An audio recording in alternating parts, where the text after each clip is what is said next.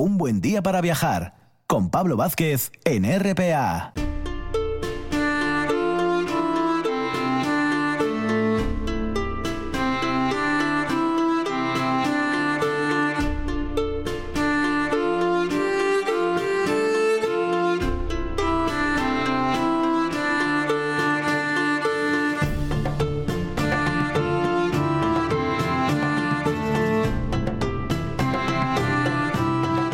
Tras el boletín de noticias, regresamos puntuales aquí en un buen día para viajar, en esta segunda hora de viaje dominical, que siempre iniciamos con grandes personajes, viajeros en la historia, y donde hoy la protagonista va a ser una mujer muy importante.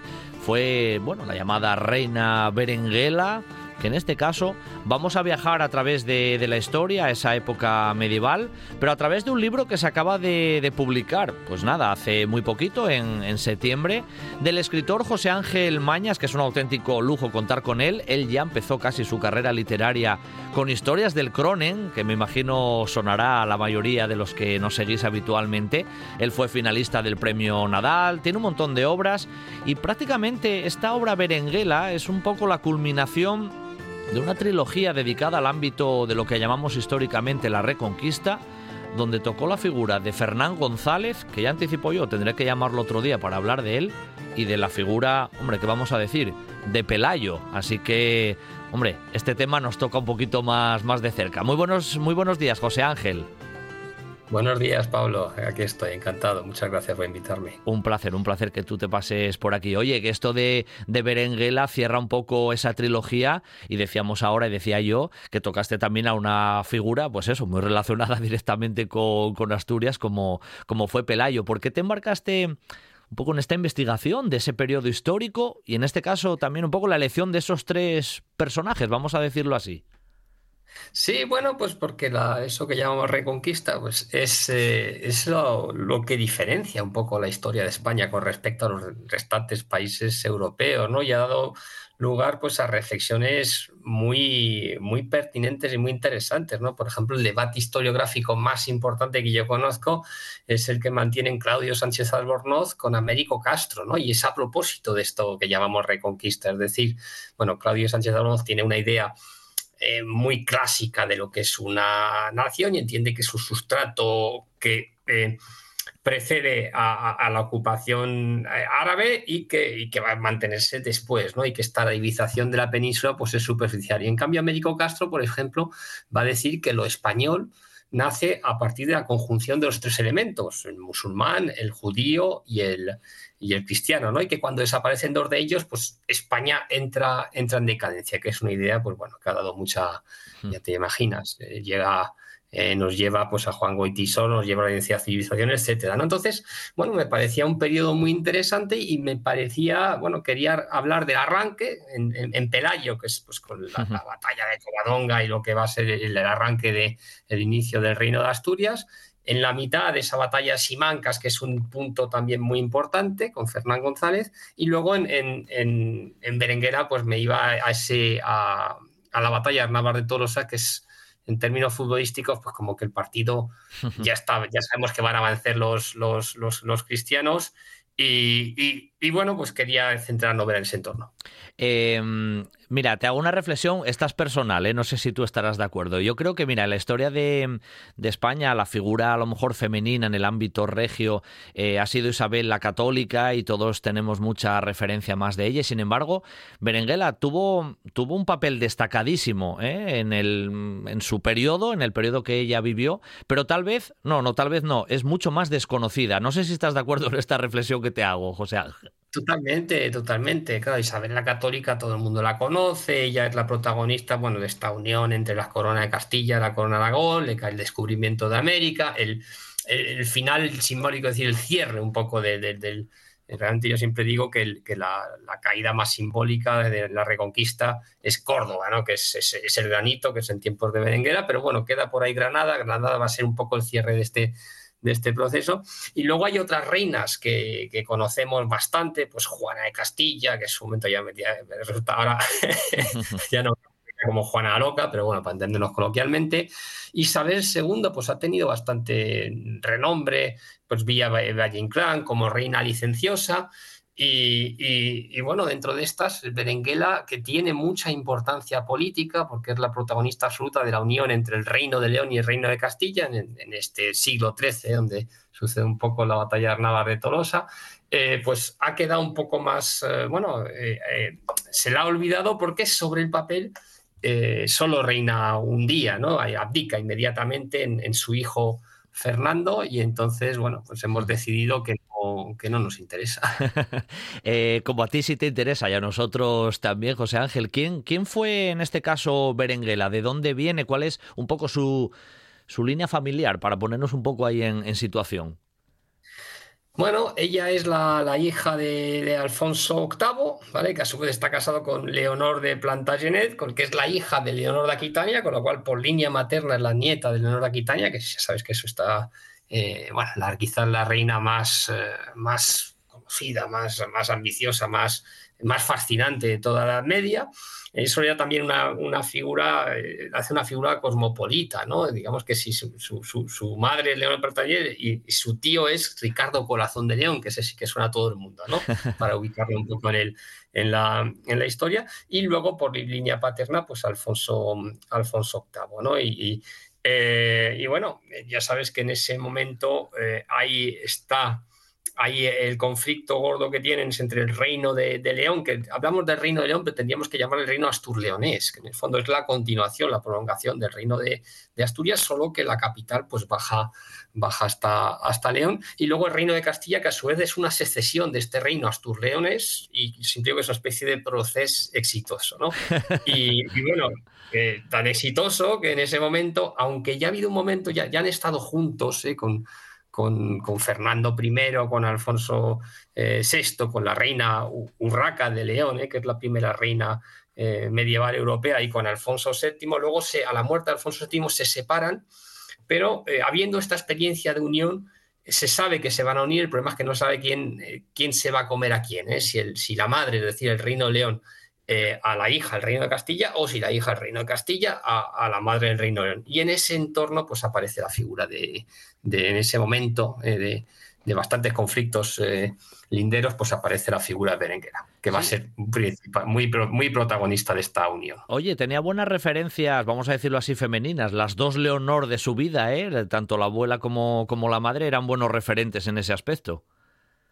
Sí, eso, y luego Urraca de León también como, reina efectivamente por, por la, línea, la línea leonesa. ¿no? Entonces, eso es importante porque ella tiene, eh, por una parte, es una mujer muy lista, es una mujer realmente tiene una inteligencia natural, pero bueno, eso no basta. ¿eh? Por ejemplo, a lo mejor eh, creo que es importante saber que también en el caso de, Juana de Castilla, pues unos problemas que tuvo es que no estaba criada para gobernar. ¿no? Entonces, ella tiene también la, la suerte de, como había un tratado el Tratado de Sagún, según el cual si uno de los dos reinos moría sin descendiente varón, el otro podía reclamarlo, pues Alfonso VIII, su padre, viendo que solo nacían hijas, decide interpretar este tratado que supuestamente era en latín, no supuestamente era en latín, pero hablando de filis, supuestamente pues él entiende que eh, eso incluye también a, las mujeres, ¿no? Y, eh, bueno, digamos que que va a preparar, como solo es la hija, va a preparar, va a, educar a, Berenguera como, como heredera, ¿eh? hasta que nace el varón bastante más tarde. Y entonces, bueno, pues ella ya tiene por una parte la, inteligencia por otra parte la, educación, la van preparando, pues como Leonor ahora mismo, pues la van preparando para, para eh, asumir sus, Em, sus funciones. Y luego, eh, eso es importante porque dos veces las, cortes de la época, que eran las, las, curias regias, que, las curias extraordinarias que se llaman, la van a, las autoridades la van a, jurar como, como heredera. Y luego tiene estos referentes, es decir, tiene a, su abuela Leonor, que fue una mujer muy, muy poderosa y que, y, que reinó, y a, Urraca de León, es decir, tiene la conciencia de que las mujeres también pueden reinar, ¿no? Y eso va, va, va a influir en su, en, su, en, todas las acciones que va, que, va, que va a hacer. ¿no? Yo creo que también es importante. Em, en su vida siendo mujer en aquel momento, me imagino que en ese proceso de formación, como tú nos estabas diciendo, rápidamente ya se prepararon lo de los matrimonios porque interesaba más por un lado o por el otro. ¿Cómo fue un poco ese, ese proceso para, para Berenguela, José Ángel? Bueno, pues eh, realmente llega, hay una batalla muy importante, la batalla del Arcos en 1195, previa a lo que va a ser la, las Navas de Tolosa, que es un poco en el sentido inverso, es decir, los almohades ganan una, tremenda victoria, Alfonso VIII de Castilla sale corriendo con una veintena de, de, jinetes y en ese momento, digamos que de haber aprovechado eh, esa tremenda victoria, los almohades pues hubiera podido caer posiblemente el reino de Castilla. ¿no? El caso es que tienen problemas en la retaguardia y no lo aprovechan, pero Alfonso VIII queda muy debilitado y en el conflicto que tiene con, con León, Alfonso IX amenaza con una nueva guerra por el norte que no podía eh, parar y lo que va a hacer Alfonso VIII le va a dar la joyita de la corona, es decir, su hija Berenguera, para que se case con, con, Alfonso IX. Y entonces, eh, luego, para entonces ya, ya, ya ha nacido un, un, varón, ¿vale? con lo cual Berenguela no va a ser en principio la heredera, pero eh, todo el mundo sabe que si ese varón muere, como efectivamente va a morir, pues Berenguera volvería a estar en primera línea sucesora. Entonces es, una gran victoria para Alfonso IX. Y durante siete años Berenguera va a vivir con, este, con el rey Alfonso IX, el rey de León, ¿vale? Ella ha sido la heredera de Castilla y en algún momento puede volver a serlo. Y eh, y lo que ahí interviene otro poder de la época es el Papa. El Papa, Roma, en aquella época manda mucho y van a anular este matrimonio. ¿no? Entonces, esto era, esto era un clásico de la época por consanguinidad, ¿eh? porque Alfonso IX eh, de León y Alfonso VIII de Castilla son primos, pero también el manual de estilo de la época, es decir, eh, el Papa te, te, jodía, con perdón, un poco, pero no, no, del todo. Es decir, te, luego normalmente eh, legitimaba a tus hijos, ¿vale? Con lo cual el manual de estilo de época era eso, aguantaron en rebeldía siete años hasta que tuvieron el, hijo, el hijo de Berenguer Alfonso IX, que va a ser Fernando, el futuro eh, santo, y entonces ya se separan, ¿no? Y, bueno, ese es otro de los momentos, eh, quizá el momento más negro de Berenguera, porque eh, ella tiene que volverse a Castilla con sus hijos y en ese momento Alfonso IX le, envía a, Fernando, al hijo de Berenguer, a Castilla, pero porque había habido otro matrimonio anterior también anulado por el Papa, el que había eh, tenido Alfonso IX con Teresa de Portugal y había tres hijos. Hmm. Eh, Sancha y Dulce, se importan bastante, y otro Fernando, el portugués, vamos a llamarle, y eh, Alfonso IX apuesta por esa, por esa rama, él le llamaba el gallego, creció en Galicia, tenía querencia, tenía muy buenas relaciones con Portugal. Y la suerte que tiene Berenguera es que este Fernando el portugués va a morir. Y el segundo factor de suerte, golpe de suerte, es que le ha enviado a Fernando el Santo, que normalmente habría tenido una personalidad muy diferente de haber crecido en la corte leonesa y ahí es curioso porque normalmente en la época los, los reyes no solían eh, ocuparse de los niños, sino los enviaban, no eran internados, pero dejaban la familia de, eh, de, de, unos tutores, ¿vale? Y luego volvían cuando ya podían razonar, con 14 años, y eran gente civilizada. Y entonces lo curioso es que Berenguela no. Berenguela va a ocuparse de Fernando, no, no sabe muy bien si porque era enfermizo o por, bueno, pues no sé si, si tenía una cultura familiar, los Plantagenet, que eran eh, provenzales diferentes, pero el caso es que ella se va a ocupar de criar a, Fernando y lo va a este que va a ser futuro santo, y lo va a hacer un castellanista como ella. Esto también es muy importante. Claro, eso en la evolución va a ser muy, muy importante. Bueno, tuvo ciertos factores de fortuna, como tú mencionabas, también de, desgracia en, su vida. Entre medias ocurre ahí las Navas de Tolosa, que me imagino eso ya en aquel momento fue un momento, vamos a decir, estrella, ¿eh? vamos a denominarlo así, José Ángel. Sí, sí, sí, fue el momento álgido. Su padre llevaba todavía perdido aquella batalla de Arcos, que fue tremenda, y tuvo la, suerte de poder tener la, la, reválida. Llegamos a 1212, y entonces. Eh, va a ganar esta famosa batalla, que hay que, hay que visualizar, la gente la leemos en clave interna, en clave en términos de lo que llamamos reconquista, sí, pero hay que ver que también era una cruzada. ¿Eh? En el fondo, tan, tan, tan, cruzada pues, como la de Ricardo Corazón de León en el Oriente, como la, la cruzada de los albigenses en, en, Francia, la de los cátaros, y esta cruzada en Occidente, que es una cruzada que va a ser exitosa, es decir, eh, son victorias del mundo cristiano contra el, el, mundo musulmán. Entonces van a participar, además de los tres reyes, la famosa carga hasta los tres reyes, el rey de, Aragón, el rey de, eh, de Navarra, Sancho VII Fuerte, y van a venir franceses, italianos, eh, los ultramontanos, lo que pasa que en un momento dado se van a ir y se van a quedar principalmente estos tres reyes. Entonces es el momento álgido de, de Alfonso VIII y, lo que pasa es que eh, justo antes, ahí empieza la, es un momento muy muy dramático, que justo antes Alfonso VIII se la de batalla se le había muerto eh, Fernando, el hermano de Berenguera, el, heredero, ¿vale? Entonces eh, tiene la suerte de, morir de ganar esta batalla, pero se le muere Fernando. Y luego ya va a pasar que detrás de estas batallas, cuando se hacen, claro, hay que movilizar a mucha gente, esa gente no está en los campos, con lo cual al año siguiente solo habrá bruna y es un tiempo muy, muy problemático. Y bueno, en el caso es que en, Castilla va a morir ahí hasta el apuntador. Va a morir el propio Alfonso VIII, se muere eh, a poquito al año de, esta victoria, no puede eh, recoger sus, eh, sus frutos. se va a morir después, va a pasar a ser el, nuevo heredero, es un niño que ha nacido hace muy poquito, que tiene 13 años, que es Enrique. La regenta va a ser la mujer de, Alfonso VIII, Leonor Plantagenet, también se va a morir a los pocos meses y le va a tocar a Berenguera ser regente de este Enrique. Y el problema es que ahí va a aparecer una, familia, la familia Orlara, que han mandado mucho en, en Castilla durante prácticamente un par de siglos. Y ahí está Álvaro eh, Núñez de Lara, que ha sido uno de los héroes de la batalla de las Navas de Torosa. Era el alférez eh, real de Alfonso VIII. Y se va a enfrentar a Berenguera y va a decir, bueno, una mujer no puede dirigir el reino. Está mejor en nuestras manos, nosotros le va a arrebatar la tutela de Enrique. Y no solo eso, va a haber un conato de guerra civil, hay berengueristas, hay laristas, y en ese contexto incluso la van a expulsar del reino. Es otro momentos negros de, Berenguera, que se tiene que refugiar en un castillo, en Autillo, eh, cerca de, de Palencia, está prácticamente asediada, y ahí hay un nuevo golpe de fortuna, y es que se va a morir eh, Enrique el Chico, se muere en, hecha de una manera, según las crónicas, pues los niños están jugando, tirando piedras al tejado, se le cae una teja justo en la cabeza, que bueno, si uno va a las huelgas, te das cuenta que el cráneo está ahí, efectivamente está trepanado, algo le cayó en la cabeza, otra cosa que fuera una, una teja, eso no se sabe muy bien, pero eh, esta, según la leyenda negra de Berenguela, digamos que es la, muerte es tan providencial, porque claro, de repente ella eh, vuelve a, estar en la, entrar en la escena sucesoria, claro, quien controla al rey, eh, controla al reino. Eh, eran los Lara quien tenían al rey. Y con la muerte de Enrique han perdido todo el poder, ¿no? Y ahí ese es el momento clave de Berenguela donde va a hacer una, una serie de, jugadas brillantes, muy, muy finas, muy finas que la van a llevar a conseguir que su hijo se, se corone como rey de Castilla. Es que precisamente en eso que decías ahora en el tramo final, en, este, en esta narración, eh, José Ángel, hablas de que fue fina, eh, que, que, fue espabilada desde el punto de vista diplomático, que supo mover bien los hilos para, bueno, para, en este caso para su propio beneficio también y el de su propio hijo.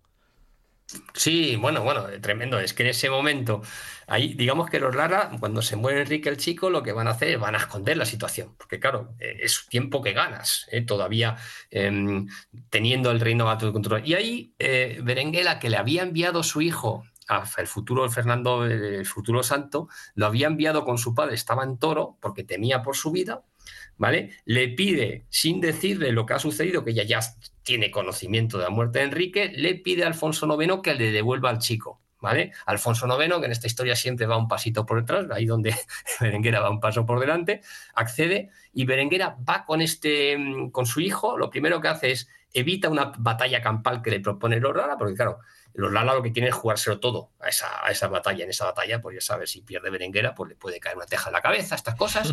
Y ella los va a regatear, va a ir al sur donde tiene muchos partidarios, en, Segovia concretamente, y digamos que va a reclamar y dice, señores, vosotros me habéis, a las autoridades castellanas, me habéis jurado a mí como heredera, yo soy la, eh, heredera legítima. Entonces los, los eh, en todas las ciudades están discutiendo porque hasta existía ese tratado de Sagún, eh, según el cual si uno de los dos reyes moría sin descendiente varón, como es el caso, el otro podía reclamarlo, con lo cual le correspondería la corona a, Alfonso IX como rey de, León. ¿no? Entonces están los abogados diciendo, eh, los, letrados de la época, eh, estudiando estos, estos tratados y eh, le dicen que espere mientras lo deciden. Y Berenguela se va a refugiar, se va a ir a, Valladolid y ahí va a, llamar, a hacer un llamamiento a todas las autoridades que quieran venir para jurarla reina. Y ese momento, por eso, o sea, ese es el momento de la famosa abdicación donde ella en el acto mismo se da cuenta que ser mujer es un problema, con lo cual dice, bueno, ¿queréis un rey varón? Dice, pues aquí tenéis a mi hijo, mi hijo que ya es mayor de edad, y es castellano, y no es leones. Las autoridades castellanas lo van a aclamar, y Alfonso IX llega, pero llega tarde.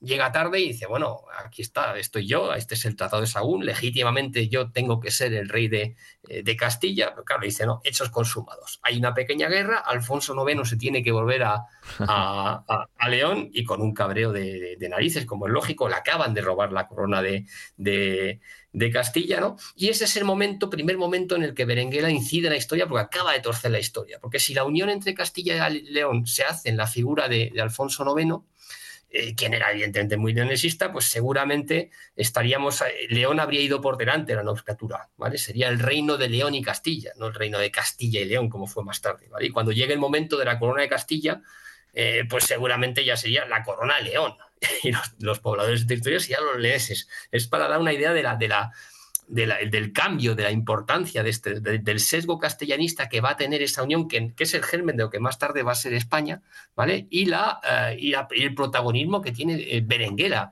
en este, en este momento. Por eso reclamo yo su importancia, digo, detrás de Isabel la Católica, las, los actos de esta mujer son importantes. Pero yo digo que, no para ahí, e, ella sigue. Es un gran volantazo en la historia, por decirlo así, un giro importante que hubiera sido diferente. Luego es verdad también que, que Alfonso IX, Alfonso IX muere y ahí es cuando ya se puede, digamos, surgir la unión oficial, que sea también rey de León, rey de Castilla, las dos cosas, ¿no? Claro, pero es que ahí Alfonso IX, cuando muere, nombra en su testamento a sus dos hijas que eran. Claro. ¿Os acordáis? Hemos hablado antes de las hijas de Teresa de, Portugal. Estaba Fernando el portugués, a quien había nombrado que se murió, y luego hay otras dos, Sancha y Dulce. Y él las nombra a ellas. Eh, herederas y no menciona para nada a Fernando el Santo. Él estaba evidentemente muy molesto y muy, muy cabronado con, su, con su hijo y con, y, con la madre. ¿no? entonces aparece Berenguer una vez más y dice, no, no, aquí está mi hijo. y llega ese momento, ahí eh, va a hacer exactamente lo mismo que Alfonso IX antes, que invade Castilla y, reclama la corona para él, pues ella va a invadir eh, León y va a reclamar la corona para su hijo. Y lo que pasa es que Alfonso no le salió y a ella sí le sale bien, entre otras cosas porque pues por Roma, ¿no? El apoyo es, importante que Alfonso IX, pues Roma le había anulado dos eh, matrimonios, le había acumulado como tres veces, porque de vez en cuando salía con los almohades contra Castilla, le había puesto en reino entredicho, que eso era un follonazo, porque incitaba a la gente a desobediencia civil, y, eh, y, él estaba harto, él pasaba de Roma, pero Berenguera no, Berenguera cultivaba ese apoyo, y en un momento dado, pues todo el clero leonés a quien el reinado de Alfonso IX se había puesto en problemas, pues va a apoyar en masa a, Berenguera. ¿no? Entonces se va a partir un poco toda zona occidental, norte, Asturias, eh, Galicia, Portugal, Zamora, eh, esto está, apoya a las portuguesas y eh, Berenguera tiene apoyo de Roma, tiene la parte, la parte más, más oriental y tiene sobre todo los ejércitos son más potentes. ¿no? Y se va a dar ese el famoso pacto de las dos madres, que es un momento muy bonito de la historia berenguera, que es que se va a reunir con Teresa de Portugal, la otra exmujer de Alfonso IX, se van a juntar y eh, van a hablar de la situación y bueno, esto se suele estudiar un poco desde, el punto de vista de los estudios de, género, ¿no? Como ejemplo de diplomacia femenina, que a lo mejor dos maromos pues sacan las espadas y, y resuelven a, a y ellas dos van a ser capaces de, de discutir. Y bueno, básicamente tampoco hay mucha sororidad. ¿eh? Berenguela le deja claro que, tiene pocas posibilidades y que puede perder eh, la vida si, si se empeña en ir a una, una, guerra. Y Teresa, que debió ser una mujer interesante, lo, lo va lo va, lo va a asumir y va a aceptar unas rentas vitalicias que se dan a estas dos mujeres, Sancha y Dulce, a cambio de que renuncien a sus derechos eh, hereditarios. Y luego a partir de ahí, bueno, eso no basta vender, que evidentemente va a destruir todos los documentos donde aparecen estas dos mujeres que pueden cuestionarla, va a conseguir que su hijo, Fernando, sea el rey de León, con lo cual la unión se va a hacer en la figura de su hijo, con este sesgo castellanista totalmente diferente del que hubiera tenido eh, si se hubiese hecho en la figura de Alfonso IX, y no contesta con eso, ella es consciente de que hay que contar, no basta con ganar, hay que contar que se ha ganado, y las crónicas de la época, los dos principales, Lucas de Tuy y, Alfonso y, Rodrigo Jiménez de Rada, sobre todo esta última, las va a encargar ella y son muy importantes porque van a ir en vena, directa en vena, a la, pues a la, a la primera crónica general en tiempos de Alfonso X, que es el arranque del relato nacional español.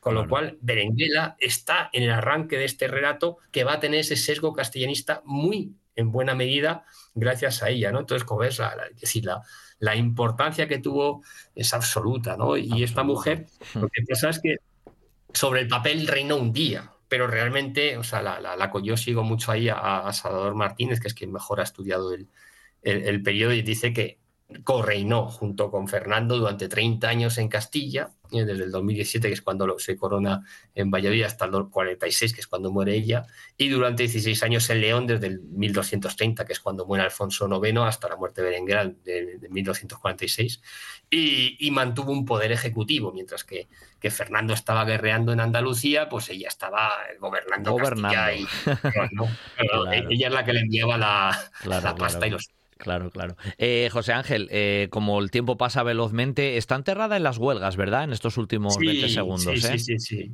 Sí, sí, sí, no, es muy curioso porque todos los demás sarcófagos son como muy floridos desde su madre, están los, los leopardos estos tumbados de la casa de Plantagenet, pues Alfonso VIII, octavo en los castillos, y el suyo está liso, ¿no? Que para mí es muy, muy, es muy, muy sencillo, ¿no? Y yo creo que tiene que ver con su personalidad, que era eh, la, foto no le interesaba, que la foto que salía su hijo, que saliera, pero le gustaba el poder ejecutivo. Hoy la protagonista fue Berenguela, ¿eh? fue Berenguela, pero a través de la voz de José Ángel Mañas, que acaba de publicar hace muy poquito esa Berenguela, ¿no? La reina que unió Castilla y León para, para siempre. Ha sido un placer hablar con José Ángel, que nos ha trasladado directamente a ese periodo y a la figura importantísima de la reina Berenguela. Gracias, José Ángel, hasta una próxima vez que habrá, seguro, y te mando un abrazo muy fuerte desde Asturias. Mil gracias, José Ángel, hasta la próxima.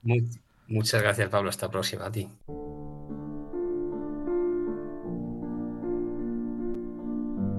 Un buen día para viajar con Pablo Vázquez en RPA.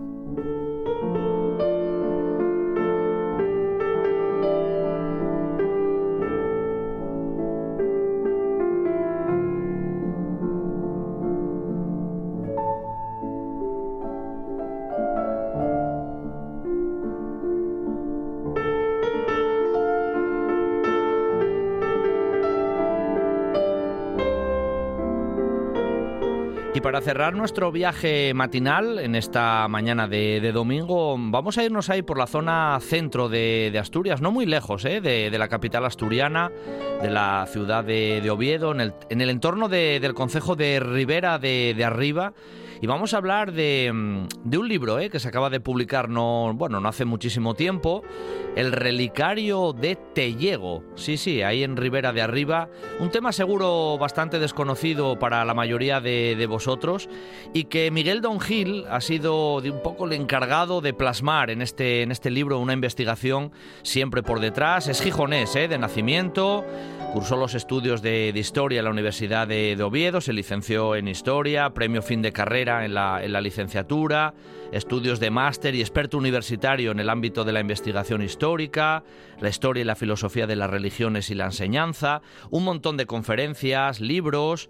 Y hay un tema internacional, pero eso se lo voy a dejar a él ahora que nos lo comente. Muy buenos días, Miguel. Buenos días, ¿qué tal? Miguel, un placer.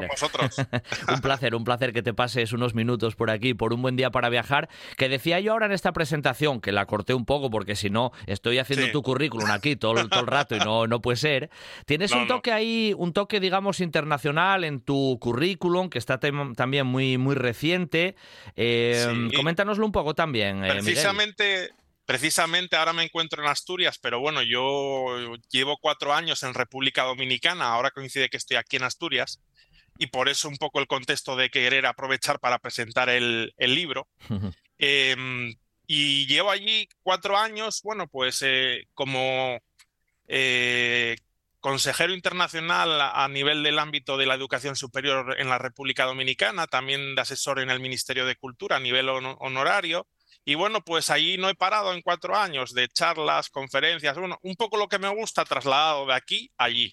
Eh, he disfrutado mucho y, me parece que, bueno, en este programa que un buen día para viajar, pues también eh, este toque de República Dominicana también da para, para muchos temas. Sin duda, sin duda, y merece la pena, ¿no? Ya que además estás, bueno, pues precisamente allí, aunque ahora estos días estés también un poco, como decías, aprovechando en, en tu tierra también. Miguel, eh, vamos a ponernos un poquitín en situación porque, nada, estos días de atrás eh, presentaste también un poco el libro en el, en el RIDEA, en el Real Instituto de, Estudios Asturianos, y la, y la primera pregunta que te iba a hacer es, ¿de dónde surge esta investigación? ¿Por qué, ¿Por qué te sumergiste en esta cuestión que es bastante desconocida, decía yo ahora un poco en el ámbito seguro de nuestros oyentes, ese relicario de, de Tellego? ¿Cómo, ¿Cómo te acercaste a esa, esa cuestión? ¿Cómo llegó a ti? Mira, ya de partida, eh, este, e, este asunto que, te, que tú me preguntas es muy interesante porque, bueno, cuando un investigador, un historiador eh, se dedica a un tema, hay viendo dos opciones. O bien lo está investigando porque, bueno, tiene ese objetivo por algún tipo de interés o que ese tema le llama la atención o tiene constancia de él. Y luego está otra opción que tiene algo de bonito por lo particular, que es eh, que te aparece por sorpresa. Y en este caso fue una sorpresa para mí. Yo no buscaba este tema. Em, el caso concreto es que el por entonces párroco de San Nicolás de Tellego, Hilario Paz, que el presidente del, Teléfono de la Esperanza en Asturias, eh, él estaba un día en la parroquia y está allí andando entre los muebles y enseres de la parroquia y abre un mueble y literalmente abre un mueble y encuentra una cajita ahí envuelta así ajada, etcétera, y ve que contiene reliquias y unos papeles, unos documentos, y él, que no tiene constancia ni referencia por su antecesor, el párroco antecesor, y, no hay ninguna otra referencia, pues quiere investigar este tema. Entonces, a través de un amigo en común, pues eh, mm, contactan conmigo para que yo haga las pesquisas, ¿no? Y profundice un poco en el contexto de este relicario. Eh, yo en principio, bueno, yo soy especialista en la Edad Moderna, siglo XVI al XIX. Eh, bueno, yo vi que había algún documento que era de la Edad Moderna, yo empecé por ahí y no sabía hasta qué punto podía tener importancia o no ese relicario. Luego resultó que cuando me ponga a escarbar, y por eso sale como resultado el libro, pues mm, me doy cuenta de que no es un, un relicario que contenga reliquias, vamos a decir, eh, secundarias o que no tenga importancia, sino que a través del relicario me doy cuenta de la importancia que tiene el enclave a nivel espiritual de San Nicolás de Tellego en la historia de la religiosidad asturiana. Y esto fue una sorpresa total. Entonces, o sea, que ah, me llamaron para investigar y profundizando yo ya, bueno, descubrí todo el trasfondo, ¿no? Pero fue así como, como llegué al tema. Curioso, curioso, Miguel. Es un tema a veces de como un poco el azar, ¿no? Puede, puede transformar o, trastocar ciertas cosas y más en el mundo de, la historia, ¿no? Oye, Miguel, hablabas de, de, la ubicación antigua. Ya en el propio libro haces un pequeño recorrido casi cronológico y nos vienes a decir que en ese entorno, en esa ubicación, el asentamiento humano no es antiguo, es antiguísimo directamente. Sí, es un dato que, bueno, como todo en este caso, ¿no? Pero eh, no es muy conocido tampoco. En la época prehistórica hay evidencias de un asentamiento ¿eh? humano, es decir, que desde la prehistoria, antes de la antigüedad, ya había eh, habitantes poblando el territorio originario de, la actual parroquia. Es decir, que era un lugar poblado desde antiquísimo. Y eso es una cosa que, que, bueno, había una pequeña publicación del año setenta y pico, que fue la que yo localicé, pero que no, la verdad que no era muy conocido. Entonces ha sido un lugar de poblamiento constante hasta la actualidad. Eh, la, actualidad precisamente y la modernidad, me imagino que con el paso de los tiempos, de los siglos, em, ha habido transformaciones físicas de ese entorno ¿eh? a, nivel, a nivel geográfico, porque incluso en algunas fotografías que tú presentas en la propia publicación se ve un poco esa, esa evolución de cómo incluso hay un entorno ahí de polígono industrial, de cómo todo eso se ha, ido, se ha ido trastocando y que rascar ahí es difícil, Miguel. Lo curioso es que va a darse el caso que lo más antiguo de, de ese asentamiento sería esa zona del valle, esa zona baja, que es por su llanura la zona donde hay actualmente un polígono. Y sería en esa zona baja donde estaría, eh, vamos a decir, eh, el asentamiento en época medieval, porque esa zona baja, producto de que se, eh, por las crecidas del río se anegaba, se toma la decisión en el siglo XVIII, y eso hay documentación que yo encontré en el archivo histórico diocesano, de cómo se decide llevar la parroquia a la zona alta o el barrio alto, que es el lugar actual. Pero en la Edad Media, eh, el asentamiento, que inicialmente hay que decir que antes de parroquia allí había un monasterio, San Nicolás de Urbielles, en esa zona baja, pues eh, luego, como digo, en el siglo XVIII se va a tener que subir por una cuestión de que les entraba agua con las crecidas del río. Entonces hay que, se abandona la iglesia y se construye en la zona alta, que es donde está en la actualidad. O sea, hubo que hacer ahí por supuesto, un traslado, claro, por las reliquias que las reliquias que estaban abajo se llevan arriba. Claro, claro, por culpa el tema el tema clave ahí fue la cuestión la cuestión del río directamente, ¿eh? el propio caudal y sus crecidas, ¿eh, Miguel? Directamente. Inicialmente hay alguna comunicación eh, de la diócesis que lo refiere en el libro de cómo con las crecidas empezaban a negarse la zona del cementerio y se veía que con el paso del tiempo en una crecida iba a entrar hasta en la, la, propia iglesia como así ocurrió. Claro. Entonces, cuando empieza ya a entrar en la iglesia, ya tienen que tomar la decisión de eh, salvar lo que se puede salvar y hacer la nueva construcción en la parte alta. Decías que ahí había un monasterio previo, además con esa advocación de, San Nicolás. Oye, esa advocación de San Nicolás en Asturias, que tampoco es muy extendida, también nos da alguna pista, ¿no, Miguel, de temas de peregrinajes? Ahí hay también un poco una base que a veces las advocaciones dan información también. Sí, eh, a ver, uno no puede decir que únicamente por ese motivo se puede llamar así, pero sí que es cierto que la advocación de San Nicolás está muy vinculada a las peregrinaciones y sobre todo del eh, camino francés, ¿no? De esos peregrinos que llegan y peregrinan para visitar El Salvador, pero también luego ir hasta Santiago de Compostela. Entonces es sintomático que esa advocación, que es la originaria, porque inicialmente hablo del monasterio San Nicolás de Gurbielles y luego va a pasar a ser la parroquia de San Nicolás de Telliego, pero como vemos la advocación es la misma. Y sí que evidencia ya desde época temprana que va a haber una vinculación con esos peregrinos que en ese peregrinaje, tanto a la Cámara Santa, a la Catedral de Oviedo, la Santa Obetensis, y luego en su prolongación hasta Santiago de Compostela, pues van a también a peregrinar hasta el Monsacro. Y parada necesaria y obligatoria es San Nicolás de Telledo. Claro, claro. Es que Tellego queda justo, vamos a decir, a mitad de camino entre el Monsacro y Oviedo directamente, Miguel. Queda, queda a mitad de camino y además, vamos a ver si. Esto es por lógica. Y la gente que, que se dedica a, a calellar, e ir por ahí, uno siempre tiende a hacer el camino por la zona que sea más cómoda. Entonces, natural, generalmente las grandes rutas de peregrinación van por zonas que son cómodas. Y si uno se fija, es una zona de, planicie que comunica muy bien lo que es Oviedo con lo que es el Monsacro. Ese paso por Ribera de Arriba y en concreto por la zona de Telliego. Lógicamente tenemos que partir de la base de que inicialmente eso, el camino de peregrinación iría por esa zona baja, que es la actual, que está ocupada por el polígono industrial, ¿no? Pero lógicamente es una zona que es cómoda de, caminar y es lo que busca el, peregrino, ¿no? Ir por la zona más eh, accesible. Claro. Eh, em, Miguel, ¿hubo, ¿hubo un contacto ya muy directo, vamos a decir, de la Catedral de Oviedo con respecto a San Nicolás de, de Telliego? Rápidamente, digamos, absorbió el control casi desde épocas bien antiguas en la, Edad Media, ¿no, Miguel?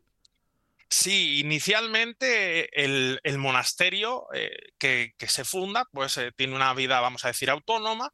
Es un monasterio, un monasterio propio de estos que se denominan así porque los funda una familia. Eh, un poco para vivir en, eh, en adoración del Señor y también un poco para, vamos a decir, eh, fijar sus bienes, ¿no? Los monasterios propios, que eso no es muy conocido, son monasterios que a veces no tienen vida como tal conventual, pero se usan como para fijar el patrimonio de una familia y que no se divida entre sus herederos, ¿no? Entre los sucesores, para que quede unido, ¿no? Todo el patrimonio. Y entonces un monasterio, inicialmente un monasterio propio, eh, privado, vamos a decir así, pero va a pasar por donación en el contexto del siglo XII al XIII a, a la Catedral de Oviedo. Entonces, eh, a partir del siglo XIII, eh, San Nicolás de Gurbilles es un anexo o un enclave que depende directamente de la Catedral de Oviedo y por tanto del obispo. Mm. Claro, claro. Esa, esa asimilación ya es bien temprana. Te hago saltar un poco cronológicamente. Sí, no pasa nada. Porque en la propia sección también el tiempo pasa rápido. Lógico, lógico. Pero mm, hay un par de, personajes, bueno, hay varios personajes que aparecen en la historia del lugar, pero tal vez hay uno, Juan del Río y Montaña, asociado a otro, Alonso de Salizanes, que son Oye, leyendo libros son personajes claves en ese periodo del siglo XVII aproximadamente. Ahí hay dos figuras muy, muy importantes en relación con esto de las reliquias del lugar, ¿verdad, Miguel?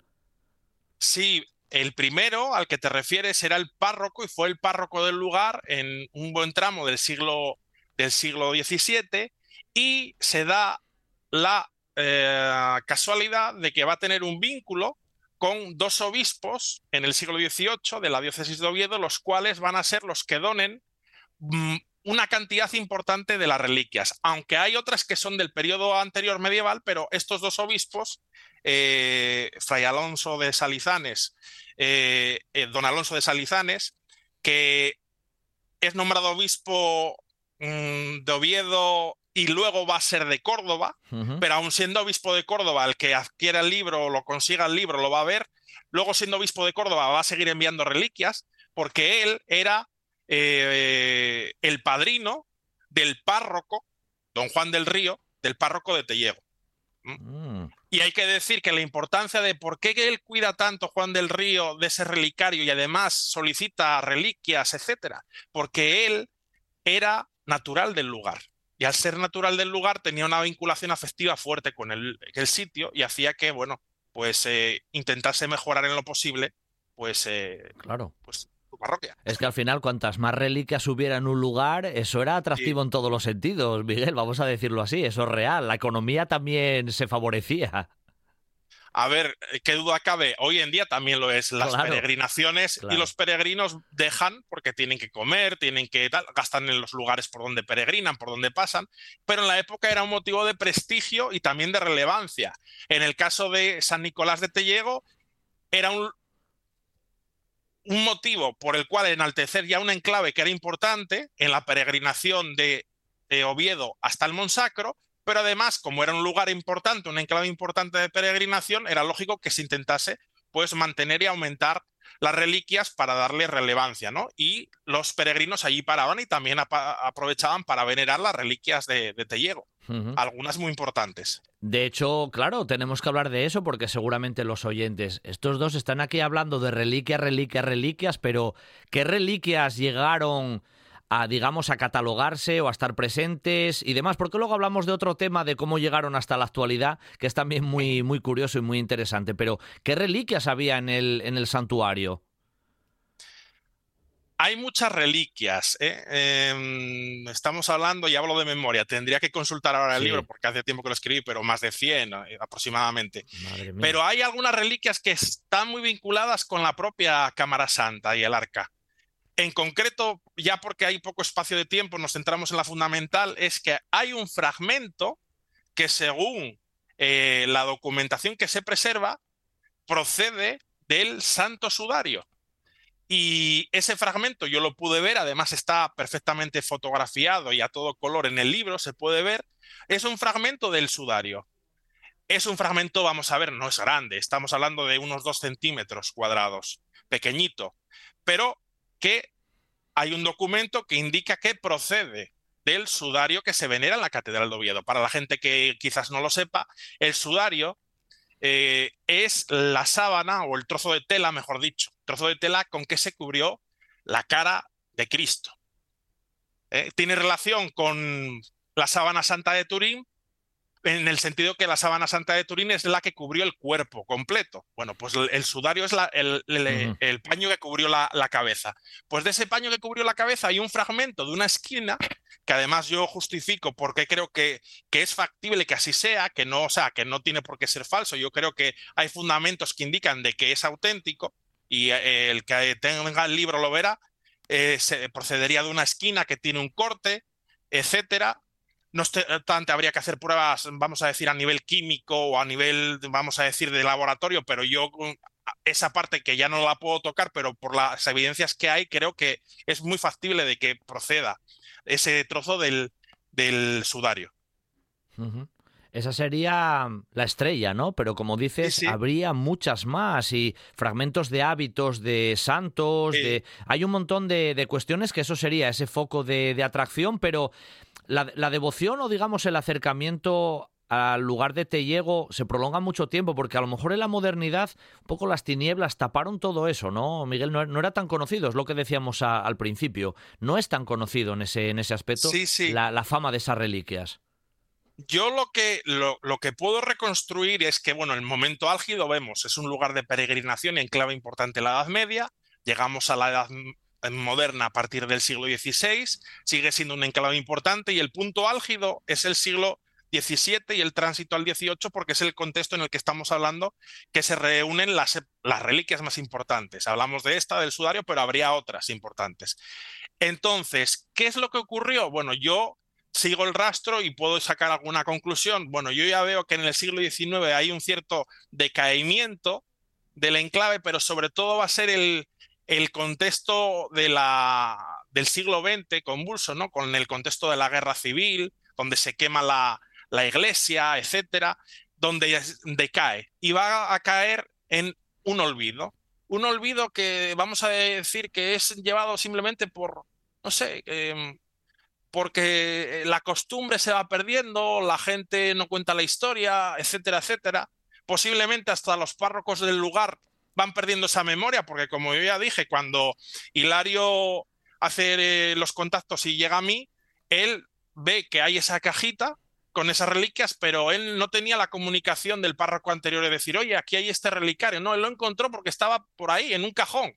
Entonces, hasta la propia, eh, esa veneración y esa devoción, los párrocos, eh, por transmisión oral, lo olvidaron. Entonces, es muy interesante eh, el, que se haya descubierto, porque es poner en valor una, un enclave que tuvo importancia desde la Edad Media hasta el siglo XIX y que, fruto, pues bueno, de las circunstancias, pues va a caer en el olvido. Em, Pero es bonito de encontrar. Sin duda, sin duda, muy, muy interesante. Eh, Miguel, hubo, mm, hubo un robo muy famoso en la Cámara Santa de Oviedo, allá por el año 77, si no me equivoco, de la Cruz de la Victoria, de Los Ángeles, pero en Tellego también hubo, también hubo robo, ¿verdad? Pues sí, es que esto es casi un poco ya de, el código da Vinci en cuanto al misterio y la intriga, ¿no? Pues sí, eh, hay que decir que hubo un robo, lo que pasa que tampoco hubo en investigación porque, bueno, el párroco decidió que, bueno, no, no, no avisó ni a la Guardia Civil ni a la policía, no se sabe si fue uno o dos personas, o sea, si fue una persona o un grupo, el caso es que hacia finales del siglo XX. Digo finales porque la fecha exacta tampoco se sabe, porque como no hubo denuncia, reconstruir esto es a base de los testimonios de los vecinos, etcétera, ¿no? Un poco así. Entonces, aproximadamente a finales del siglo XX, en torno al año 98, por ahí. Bueno, el caso es que por la noche entra alguien y lo único que se lleva es el relicario. Entonces, pero más bien pensando que, bueno, es un objeto precioso con mucho valor, ¿no? Entonces, bueno, esa persona lo coge, lo roba, al día siguiente, pues ven que han asaltado a la iglesia y que falta el relicario, y bueno, han perdido las reliquias. Lo curioso es que a través de un vecino del lugar, eh, cuando mm, después del trabajo iba a atender su prado y las vacas, ve que en el prado suyo, pues hay trozos de papel y de huesos y de tela. Entonces, ¿qué pasa? Que como el, ladrón o ladrones lo que querían realmente era un objeto valioso, ¿eh? como si, tenías, si tuviese oro, plata, que luego realmente no tenía, ese ya relicario no tenía valor como, como tal, ¿no? Eh, no tenía incrustaciones de, ese valor. Eh, pues lo que, para él los papeles y los huesos lo que eran era pues ah, basura, ¿no? Vamos a decirlo así coloquialmente. Entonces los fue tirando por el camino. Entonces este buen vecino pues lo fue recogiendo y avisó al párroco y así se pudo recuperar. Lo que pasa que, lógicamente, como se fueron tirando, pues algunas se perdieron. Claro. Hay un documento, porque se hizo un inventario a, a principios de los 90, y entonces si uno contrasta ese pequeño inventario con lo que hay en la actualidad, pues se pueden saber cuántas reliquias. Yo calculo que aproximadamente en ese robo, porque se esparcieron, se perdieron, se perdieron aproximadamente 20. Mm. Curioso, Miguel, ¿eh? de cómo en aquel momento incluso no hubo ni denuncia ni nada ante casi el desconocimiento de esas, de esas circunstancias. Llama la atención de cómo has tenido que tirar de un poco de la expresión oral ahí de los vecinos, de lo que se recordaba, para incluso casi poner en el tiempo cuando fue el robo, porque no hay constancia real, un año arriba, un año abajo, es llamativo, ¿eh? Sí, porque yo, hombre, yo decía, bueno, se pondría o se avisaría, ¿no? A, no sé, a la policía, Guardia Civil. Pues no, no, se llegó hasta consultar y no había ninguna, ningún registro de ningún aviso de la parroquia. Entonces, posiblemente ya en esa época ya el propio párroco, hombre, tenía ese relicario con cierto valor espiritual, pero ni él mismo quizás fuese consciente de la importancia que tenía. Claro. Porque de lo contrario hubiese dado parte a la, Claro, claro. seguro, seguro. Oye, Miguel, en el último minuto y medio, eh, ¿qué te encuentras ahora cuando llegas a la, a la que es la actual iglesia de, de, San Nicolás? ¿Es una iglesia más moderna? ¿Cómo es el relicario actual? ¿Se puede ver? ¿Qué te encuentras cuando llegas ahora al lugar, al actual? Bien, eh, la iglesia actual eh, es construida pues en, en, esa segunda mitad del siglo XVIII porque se decide llevarla a la parte alta de la parroquia para que no haya peligro de las crecidas. Eh, de lo poco que se conserva de la iglesia originaria, la que estaba abajo, es eh, una pequeña pila que hay a la entrada de agua para, para echar ahí agua bendita. Eh, y aparte de eso, poco más. Es una construcción, como digo, de la segunda mitad del siglo XVIII. El relicario, lo que se conserva en la actualidad, porque inclusive lo que hay en la portada es un intento de, en el libro, en la portada, un intento de reconstrucción, pues es, no deja de ser una cajita de madera que tiene alguna pequeña incrustación, incrustación en, en, la tono bronce, pero que no tiene valor en sí. O sea, lo que tiene valor es el valor espiritual de lo que contiene. Eh, entonces, ese relicario, pues bueno, yo eh, tuve acceso a él para poderlo, bueno, hacer las fotografías, acceder, verlo, eh, lo tuve en mis manos en, en 2018 y, para dejar cuenta de él y hacer el libro. Y eh, entonces, lo que digo, es una cosa muy sencilla, el, el, el, el relicario. continente. ¿eh? Claro, claro. Bueno, si queréis saber mucho más, os aconsejo eh, que leáis este, este libro que Miguel Don Gil, eh, historiador y muchas cosas más, asturiano, aunque ahora anda por, por otros lares, al otro lado de, del charco, escribe y bueno, publica ¿no? este relicario de, de Tellego, una ruta de peregrinación entre la Cámara Santa y el, y el Monsacro, un tema, como veis seguro, muy desconocido y que él ha puesto ahí el foco investigativo y sin duda con mucha historia por detrás y como habéis comprobado, interesantísima. Miguel, te mando un abrazo muy fuerte, dándote las gracias y te emplazo para una próxima ocasión. Nada, cuentas conmigo y decir que a la gente, si me quiere un poco seguir la trayectoria en mi web, migueldongil.com, ahí está la información de, lo que suelo hacer e inclusive mi correo electrónico. Y si alguien me quiere contactar. No, haces bien porque haces, hace muchas cosas, Miguel, ¿eh? os lo puedo asegurar. Así que seguidlo. Gracias, Miguel. Hasta la próxima. Chao. Un abrazo. Chao. Viaje que se termina en este fin de semana en RPA y os emplazamos para el próximo que tal vez haya alguna sorpresa, pero ahí lo dejo. En el control técnico Juan Saez Pendás, Quique Reigada y al micrófono Pablo Vázquez. El próximo fin de semana regresamos puntuales, siempre aquí, en un buen día para viajar. Hasta el próximo sábado.